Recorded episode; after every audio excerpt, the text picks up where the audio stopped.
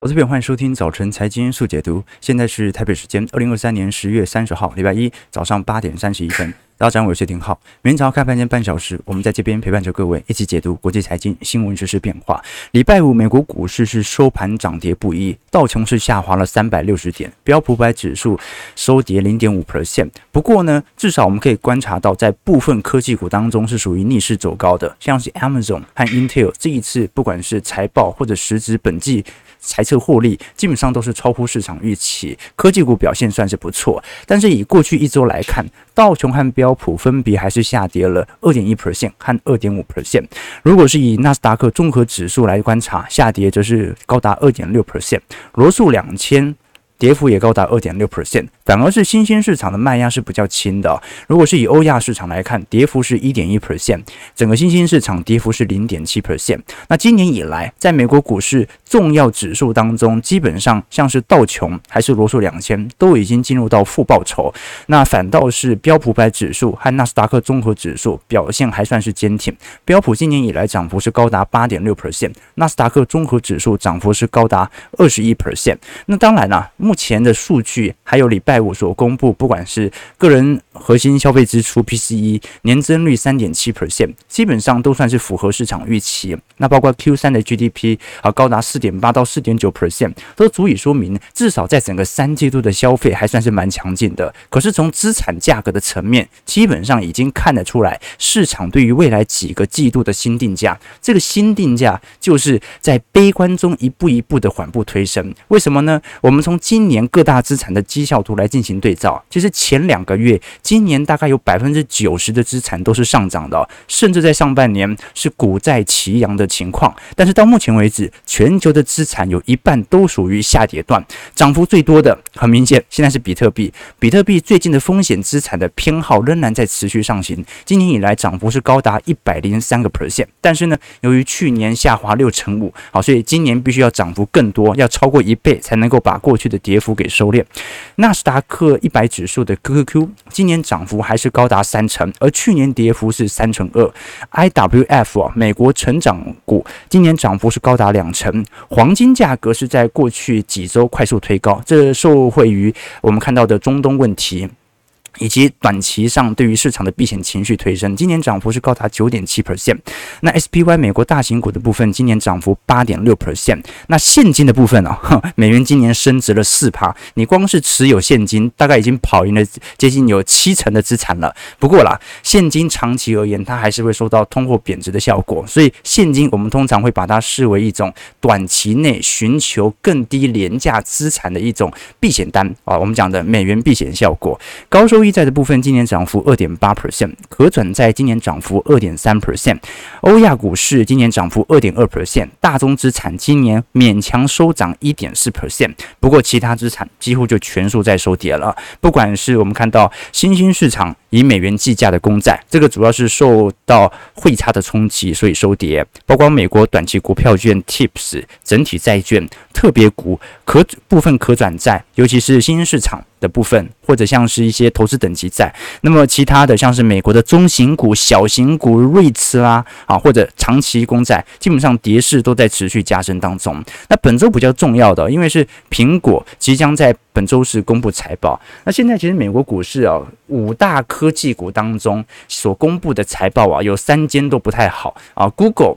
其实财报不差，但是市场不买单。然后像是脸书也是啊，那么好一点的，你像是微软勉强还给予一个比较正面的评价，Amazon 也给予正面的评价。那剩下最后两大全职股，一个就是苹果本周四，再来就是十一月份的辉达。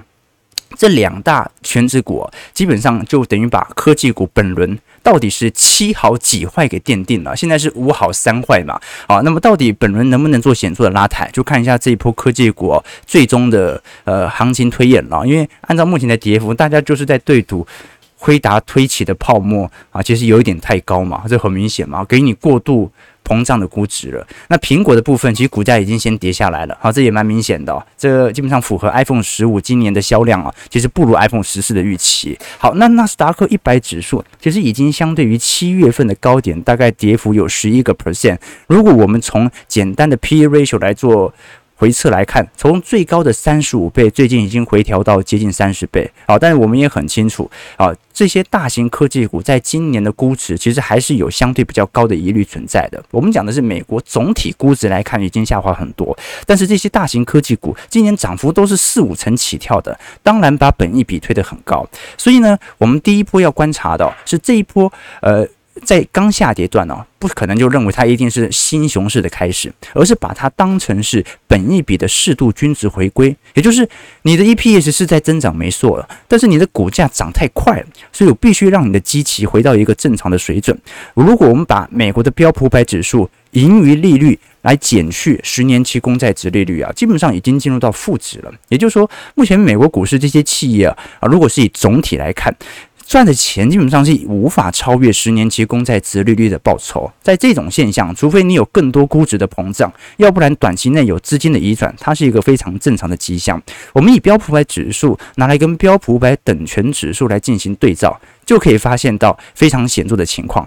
标普五百，如果我们以总体权重来进行加成，也就是因为标普五百几乎被前面七大科技权值股给绑架嘛。其他标普四百九十三家股票权值太低哦，从高点大概跌下来是十趴左右，但是至少还守稳五十二周均线。而标普五百等权指数，也就是每一只股票都是五百分之一哦，早就已经跌破二零二二年十一月份的水平了。所以现在比较值得观察的是技术面上哦，它已经算是列入到一个相对空头格局。那有没有可能只是一个假跌破？我们后续再来做留意。因为在整体资产当中，至少从八月份以来，大家都过得不好，但是美国。股市现在出现的是一个相对极端的现象，就是在各大部门当中，你看到表现都不符合预期，但是棕色线，也就是比特币，从八月份以来居然逆势上涨了十六个 percent，是什么样的情况？我们会观察到股市在下跌，但是超级风险资产的比特币却先上行了呢？我们按照过去的经验哦，这比特币通常是市场风险偏好的领先指标，就是呃，你比较保本的会去买债券。你积极一点的会去买股票，再积极一点的你会去买科技股，再积极一点的你就去买比特币了嘛？这个是一个比较明显的风险偏好指标。那有什么样的情况会出现？大家的钱灌到比特币，但是钱却没有灌到任何科技股呢？这就足以说明哦，今年一整年除了五六月份那波 AI 行情以外，大部分大型科技全职股的资金涌入，它基本上还是由那些银行危机爆发之后的避险单效果所推升的。也就是前几个月，很多人买科技股，真的不是因为科技股的估值膨胀，我对赌景气即将大好，是因为银行股已经失去它的防御效果了。所以我要买这些大型科技全值股，这些大型科技股短期内变成了避险资产，而三月份银行危机爆发以后，银行股变成了风险资产，这个是今年大家怕上来买入这些科技股的主要原因。而现在很明显嘛，就是市场上还是有蛮明显一波散户情绪开始认知到经济衰退可能不会发生，于是呢，开始大量的去进行风险资产的这个。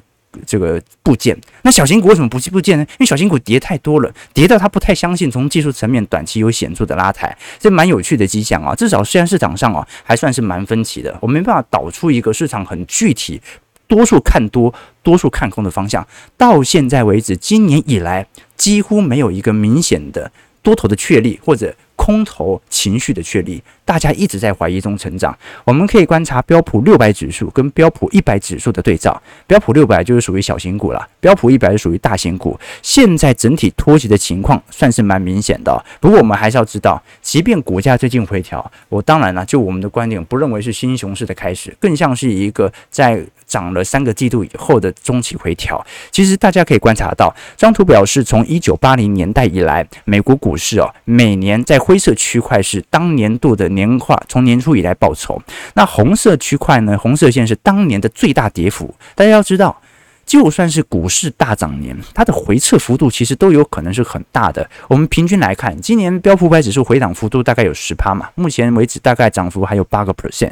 可是你来做对照，从一零九年到一九年的这一波稳牛格局啊，其实随随便便回撤幅度都是一成、一成五、两成起跳的。也就是说，你不能因为跌了就恐慌，你还是必须要了解到美国股市的长牛格局，它是不会有显著改变的。基本上，这就是整个体制。资产的复利效果。我们来做个统计：一九二八年到二零二一年，如果当年度你看到哎跌幅五趴或者比较更为差劲的表现啊。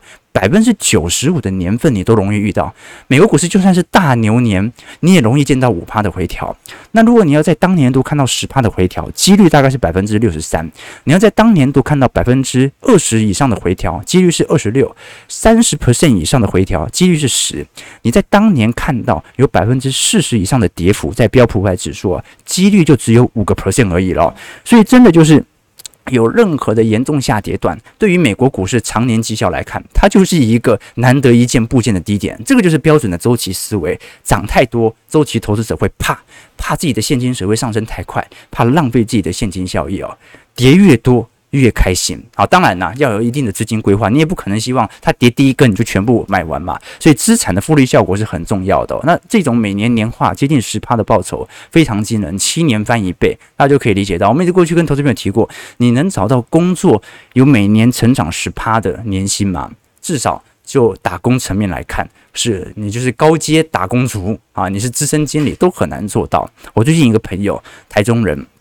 前几个月才开车来台北，顺便拜访呃几个电视台长官，然后就陪他去这样子哦。然后在信义区啊，他他喝了一整晚，我不太喝了。他喝酒当然不能开车嘛，但因为他是从台中开上来，然后那天又很醉，我们就几个呢把他塞到计程车，就让他直接开回台中，哦这样子比较方便嘛，对不对？因为他在帮台北帮他找旅馆也麻烦，改天想说再回来拿车就好。就他一回去哦，好大概是先躺了一天啦，啊刚好隔天是周日，躺了一天。然后呃又连续轮班，他也是在科技业的，隔了快一周才坐高铁回来拿车。然后他本来想说不贵嘛，啊，因为这可能想说跟不知道台中台中停车场一小时多少啊，可能顶多也就三四十，想说差不多这样啊，一天大概上限就两百五嘛，那你过三四天大概就一千块，就回来一看，他一万，他一万啊，他一问才知道哦，哦，因为。啊，这个白痴他他停星光三月了啊，居然停了四天。大家知道星光三月一个小时多少钱吗？一个小时一百啊！啊，你想一百一天二十四小时就是两千四，好，你四天就一万了，更何况他他停了五六天哦，然后他就绝望，他就那边算了，他就想说啊，信义区啊，这个停车一个小时要一百块，啊，一天的收入就是两千四，啊，月收入乘上三十天就是七万二。好，一年的收入就是八十六万。好，我们调出来来看一下台湾的平均薪资哦。你如果一年一个停车格，它的年收入是八十六点四万，这个收入已经超过百分之八十的台湾人了。所以啊，他在那边乱那个苦念，他说啊，你想想，我们那个十几年的寒窗苦读，啊，就走过无数的独木桥，消耗了无数父母的心血，居然比不上一块四平的水泥地。哦，那就那昨前天就在跟我这样聊这件事情哦，所以关表这个资产复利的效果啊是很惊人的啊，不管是停车位还是什么，你可以了解到啊，这些人哦，有时候在资产层面真的是微不足道啊。你真的可能，你一生赚的钱，真的可能连一个停车格都不如啊！不讲这件事情了，悲伤。但是更重要的事情是，我们要好好的面对当前的资产规划。好，那刚才聊到很多美国股市在本轮的回调，当然有一部分是科技股的财报哦，不符合投资人这么高的预期。但实质表现有这么差吗？我们从 JP Morgan 最新所公布的实质财报预估值当中啊，现在大概公布了百分之五十左右的标普五百指数的财报啊，只有百分之七十八的公司美股盈余超乎预期，哎，不过呢，这还是比过去的百分之七十六还要来得高。这说明一件事情，其实这一次公布的 EPS 实质获利不差哦，还比过去均值来得高哦。但是为什么股价下跌了呢？你仔细观察，反而是公司实质总销售额层面啊，只有百分之四十八的销售超乎预期，比市场预估过去平均值大概是五成左右还要来得低哦。所以什么意思啊？呃，我们看到 EPS 还在往上走，缓步的垫高，但是从营收层面来看，大部分公司已经不像过去表现这么亮丽啊。这说明现在 EPS 大好，有很大一部分原因，大家都在裁员，就今年年初很多科技业裁员了嘛，进行资本总结了嘛。我人都走光了，没成本了，营收下滑又怎样？只要成本下滑的速度比营收下滑的速度更快，你看美股盈余照样在成长。好，但是呢，这就要看股东怎么解释了。啊，这个可能是整个产业由于景气紧缩的问题啊。但是你提前做了员工的调整啊，你看很多金融业金融业今年第三季财报好不好？非常好。但是呢，金融业今年三季度全部都在裁员，除了小摩。小摩因为今年二月份并了那个第一共和银行嘛，所以金融业为什么要提前裁员啊？他想要把未来四季度到一季度的 EPS 表现的拉抬的更好，所以基本上景气还是有冲击到这些企业的啦。只不过至少我们从 EPS 层面短期内是看不出来的，这个是蛮有趣的迹象。但是至少从整个股东层面来看，他赚的钱肯定是越来越多。我们可以了解标普百指数当前 EPS 的年增率，大概在去年。年底的时候，最低点也来到大概是负二十七 percent，然后当时衰退幅度是蛮大的。但是在今年元月份到今年二季度、三季度，已经成长到十八 percent 了。所以看得出来，其实标普五百指数 EPS 的绝对低点已经完全过去。那如果是从本一笔回调幅度来看，也算是蛮大了。我们从整个标普五百指数，呃，总拼。平均前瞻本益比来看，现在大概在十六倍、十七倍左右。那么过去的十年的平均周期哦，大概是十八倍左右。应该讲说，从一八年以来的平均本益比水位了。所以看得出来，现在其实 EPS 的好转哦，它。很意外的，让美国股市的基期不断在下滑当中，这个是第一个观察要点。就是我们当然可以从很多个体的财报来推论出景气好或坏，但总体层面，它就是股价在跌，EPS 还在上行，所以看起来它还是越来越便宜了。那有一个意外嘛，就是我们对于第四季到明年一季度的经济预测完全错误，利率冲击即将发现，可能标普百指数 EPS 再度进入到下行格局，这当然也有机会。但是就我自己的观察，这个利率冲击已经借由由联准会目前的暂时停止升息啊，它已经达到一步趋缓的区间。好，当联准会真的宣布它要降息或者要预防性降息的时候，那才是真正你很明显感觉到利率冲击即将涌现的时候。要不然呢，啊，不能说它停止升息就代表牛市的结束，它准备要降息，才能说本轮的景气周期循环正式的来到终结点。从礼拜五。台湾国发会所公布的九月份景气对策信号点也看得出来，本月已经摆脱了连十蓝的阴霾，这次转到黄蓝灯了，终结了连续十个月的蓝灯窘境。当然，这一次明显有显著拉抬的，第一个是制造业的营业气候测验点从蓝灯转到黄蓝灯，海关出口值则是由黄蓝灯转到绿灯啊，这跟过去我们几个季度所追踪的市场的。营收变化是有关系的，台湾不管是外销订单还是出口，的确都在转好当中。但是会一路这样子向上上去吗？这不一定。好，这个稍晚我们会来跟投资朋友追踪，在美国的经济成长率当中啊，预估最差的季度，本轮呐、啊，本来预估是二季度、三季度嘛，所以就到最后是三到四季度啊。现在预估应该是四季度到明年一季度。为什么？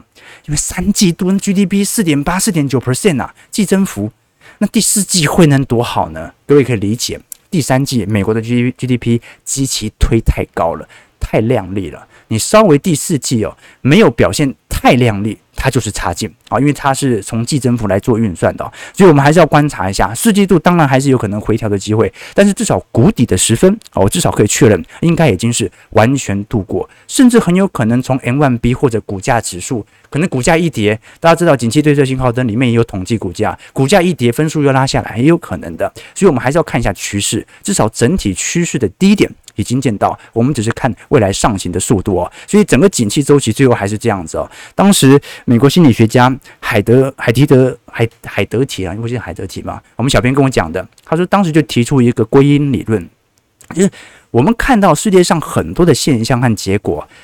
人类都很喜欢去归咎于某种原因，就是那种简单的因果关系。比如说体育获胜啊，或者失败的时候，他们就会把胜利归利于队伍的优秀表现，那失败呢就归咎于裁判啦，或者一些外部因素啦。股市能够赚到钱是什么原因啊？不能赚到钱是什么原因啊？是心态啊？是纪律啊？但你会发现哦，其实你只是找个原因来解释你的赚钱或者输钱的结果。事实上，你回头看，就是在多头大家就好赚钱嘛。空头就是多数人就赔钱嘛，简单的原理就说明你必须在空头基期低的时候买入，在多头基期高的时候进行调节，这个就是一个简单的景气周期逻辑。而现在从整个周期逻辑循环，蛮符合我们过去几个季度的推论啊。谷底已到，看的是复苏的进程，我们不能期待复苏进程多快或者多慢，但是我们知道有一天它还是会回到红灯的。有一天它会回到好，那个时候再来考虑你要不要进行大规模资金调节的问题啊。当然，台北股市啊，最近虽然有回跌，但回跌幅度相对于美股真的就不是特别大了。你看，虽然也是创了几个月以来的新低，但至少从年线层面。连碰都还没有碰到，这个支撑效果都还没开始涌现，反倒是外资都已经先跑了。那如果你看小台，小台就 大家接得很开心啊，接得很开心。其实欧洲股市也是一样啦，欧洲周五股市持续下跌哦。即欧洲股市如果我们以 Stock 六百指数来观察，几乎已经把过去二零二三年所有涨幅给吞噬了。好，这几乎是所有吞噬哦。但是 EPS 呢？EPS 呢，它不像美国股市表现这么拉抬速度这么强烈，但是至少也是在高档持续震荡当中，所以要观察一下市场在短期内的这种避险情绪，它会堆叠多久？但是这种避险情绪堆叠越久，它越有利于本一笔的回调，也就是见到越容易看到股价便宜的时刻。当然，短期内大家的资金啊各自流窜，有些资金回流到美元系统，有些资金持续在步行。布局货币型基金，那有些资金很明显啊，重新布局市场上对于当前中东局势的看好啊，或者是就或者说看坏中东局势的发展。这一次金价在礼拜五已经重新攻到两千美元每盎司了，呃。最终收在一九九八了，好，但是盘中最高曾经冲高到两千零一十七块。那黄金期货收盘的大涨啊，当然是很多交易员对于中东冲突的最新发展了。在美国等世界强权的周旋底下，现在以哈冲突感觉还是找不到任何的解决方案嘛。路透社在礼拜五是有一篇报道，说哈马斯一名官员用以国停火来作为释放加沙人质的条件啊，但以色列现在感觉蛮明显的，正在准备发动地面攻击哦。那美国和阿拉伯国家虽然希望以色列能够暂缓攻击哦，但是这看起来这个是势在必行嘛，势在必行。OK，这是给大家的一些思考要点了。当然了，从整个三季度的资产价格表现还是看得出来，至少从落后数据来看，真的还是我认为。整个第四季哦，联总会最大的问题仍然不在于啊，对于财报的下滑、经济衰退的隐忧，所联总会采取的看法。联总会到目前为止，真的最大的问题还是来自于通膨问题啊，因为我们从礼拜五美国九月份的核心 PCE 物价指数啊，年增率从三点九 percent 回落到三点七 percent，九月份的 PCE 物价指数年率大概是三点四 percent。但是，如果我们从实质观点来做观察，它其实已经保持在三点三、三点四 percent 一阵子了。就说，呃，整个通膨下行的区间。虽然从趋势来看是在下行，可是你已经看到很明显的那种顽强的僵固性已经开始出现。那么，如果想要一举歼灭通膨，就必须让这种顽强的僵固性呢，随着市场上不管是大宗资产的价格下跌，还是你第三季 GDP 表现这么亮丽，它一定会推到第四季整体物价的表现。好，各位可以理解。如果你在上个月，因为呃零售店是这样子，你不能随便乱调。价格嘛，价格有它的菜单成本，你不能今天调涨，明天下跌，不能那么及时的反映物价。可是你已经连续一个季度，大家消费都这么旺盛，你第四季度不会把最后终端需求商品的物价给调升吗？是很有可能的哦。哦，那你第三季 GDP 这么旺，虽然然后第三季 GDP 呃这个 PCE 它又遇到这么顽强的僵固性，这个时候第四季的确是有再通膨的风险的。所以我们必须观察，第一是原油价格有没有可能因为中东问题。而有回调的机会存在。那第二点是市场的终端需求价格的转嫁效果会不会在第四季出现？尤其大家都很清楚，美国家庭实质可支配的收入啊是连续三个月在下滑，就说明本来好不容易你工资都已经跑赢通膨了，结果现在通膨又上来了啊！虽然还没有到超越工资，但是你保持在三趴三趴，现在工资增长正在缓步递减嘛，终有一天工资又低于。工资增长又低于通膨的时候，这个时候压力就很大了。个人储蓄率也在进一步下滑当中，从原本的四个 percent，最近下滑到三点四趴了。这说明美国人现在正在大量的禁用信用卡来透支未来，这个是压力比较大的一个区间。提问投资朋友多做一些思考和留意。OK，那我们再来看一下本周我们会关注的几件讯息。OK，啊、呃，没错。大家大家有没有发现今天小编没怎么回应？好，因为因为这礼拜换小编去度假了啦哈，这个祝他度假愉快。没有意外的话，应该是礼拜四就回来了，应该啦，应该呀啊，希望希望他回来啊，拜托拜托拜托，赶快回来，我快 hold 不住了啊！大家赶快参加这个请小编喝咖啡专案啊，让他收入一多，他就忍不住想要赶快回来了，对不对？我们以前跟投资朋友分享过，我们在 YouTube。所有的广告收入和小编喝咖啡专案哦，都是我们小编自己的零用金哦。好，所以啊，每年呢，不是都要看那个所得总额嘛？前几个月小编因为刚好报税嘛，他就从会计那边拿好给我看他的总所得。我一看，我靠，这么多啊，这么多啊，这已经不是零用金了，这个算被动收入啊，这就是喝咖啡会咖啡因中毒的那一种哦。我那心里一想，那看到。早知道就应该跟他拆板嘛。那那时候为了要留下他嘛，就说：“哎呦，这个 YT 所有这个收入都给你哦。”现在一看，我靠，这么多啊，这么多！现在开始有一点羡慕他了，对不对啊？我还记得我大学刚毕业到投过投信，那那个时候主管就问我说：“啊，刚进入啊，才不到一个月，你对公司愿景有什么想法？”啊，在开会的时候问我这个滴滴这样子哦，我说我那时候很白目，我说：“哎，这不是我。”月薪三万五该思考的事情吧，好，或者是一个研究员啊，啊，他说啊，啊，不是你，你月薪不是只有两万八吗？哈，所所有的主管都以为付付的不多，对不对？我就一看啊，怎么付这么多？不过我们小编很认真啊，都要给他支持。好，我们小编很有上进心，好，现在也还在念书，好，念心理硕士哦。其实大家会发现，呃，我们其实经营自媒体到现在，其实有很多的合作伙伴啦。不管是编辑啦、工读生啦，我遇过这么多的工作伙伴哦，发现最好的还是学生妹啊！我我说学生啦，对不对？学生啦，为什么是学生？因为学生有好奇心呢。哦，做这个财经自媒体哦，你没有好奇心哦，你真的做事的效率都会差很多。不管是你要做字幕的编辑，会有很多的专有名词啦，你要找很多很实证的资料啊，要找些让大家有兴趣，说哎。看到这份资料，知道，哎，这个我们的观众一定有兴趣，他一定想要理解为什么会发生这样的现象的那种好奇心。那这种好奇心，基本上在学生啊，尤其在念书的啊、这种这个年轻人，的确，我认为是真的比较有有那个 sense 的哦。啊，你工作几年以后啊，他真的就是把工作当成工作，就是把它交代好。那当然，我不是说一定要压榨你下班的时间，而是说一个对万物都有好奇心的人哦。哦，他做任何事情，你跟他合作都很奇怪，做得不好也没关系，他很很有兴趣，他很敢主动问，我觉得是很不错的。我们小编就是啊，那又在攻读心理硕士，他平常也报很多课程啦，什么珠宝鉴定啦、鉴定古董啦、占星术啦、星座学啦，哦，他什么都涉猎。为什么我都知道？因为他都开我们家统编。哦，那我常看到那个发票啊，我有去学那个占星术吗？对不对？啊，这个看啊，这个。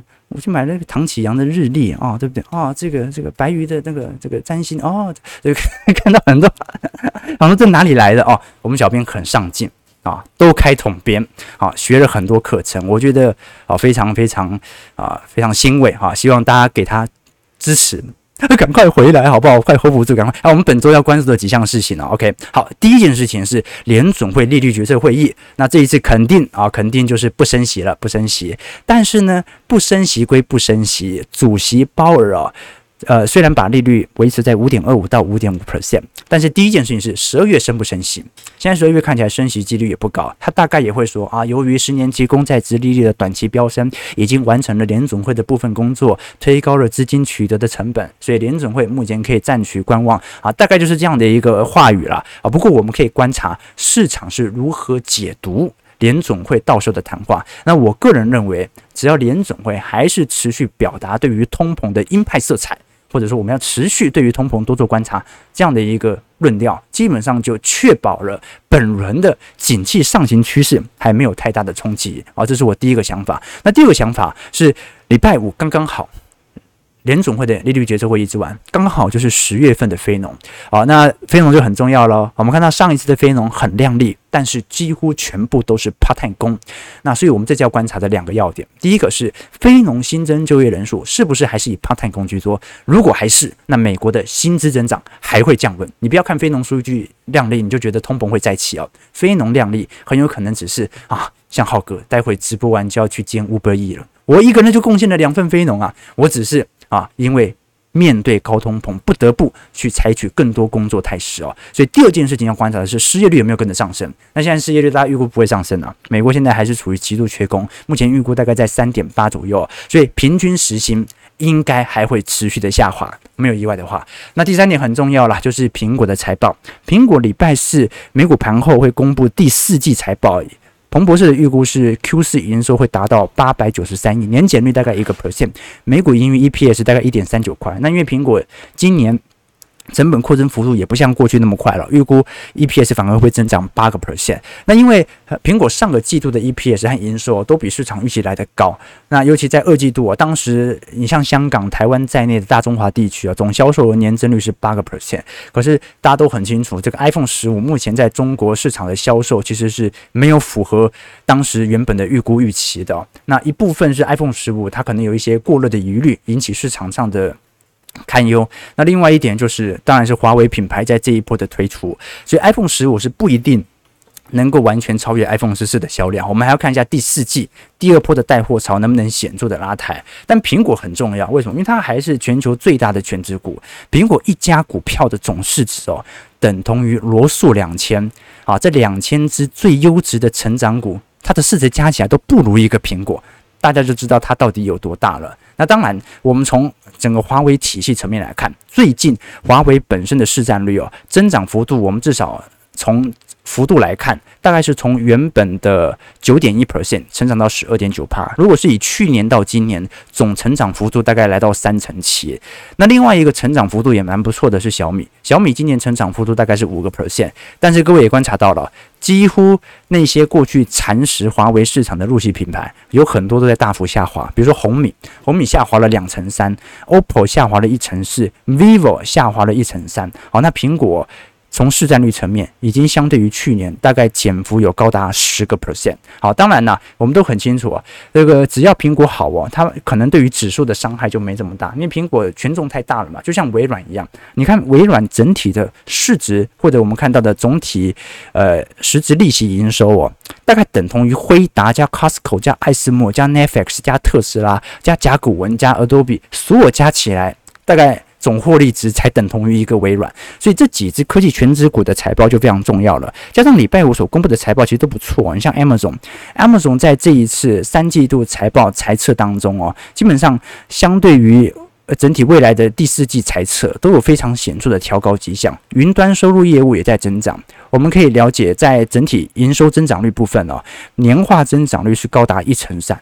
亚马逊本轮你年化增长最低哦，也就七个 percent。好，在今年一二季度啊，也就是它的谷底也已经有限，而且是标准的软着陆。那它没赔过钱就开始重新上弯了，这当然也跟裁员有一点关系啦。OK，所以这个时候就到时候再来跟投资朋友做一些观察。那今天晚上有麦当劳啦、汇丰啦，好，或者一些部分能源股的财报公布。那明天有 AMD，那后天有 PEPPER。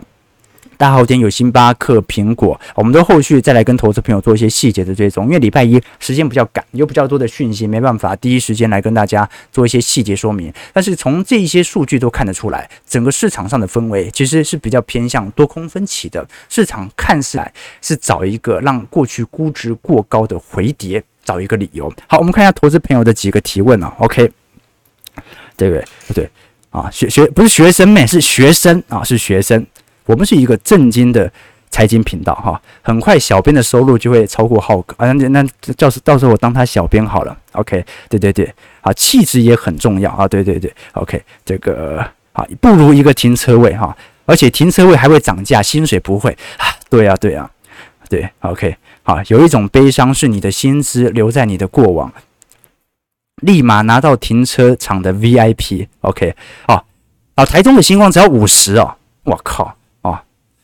OK，对对啊，怎么会有人停车停那边呢？啊，不过新义区也没没什么地方可以停的，对。好了，九点零六分，感谢各位今天的参与。如果喜欢我们节目，记得帮我们订阅、按赞、加分享。我们就明天早上八点半早晨财经速解读再相见。祝各位投资朋友看盘顺利，操盘愉快。小编快回来吧，拜拜。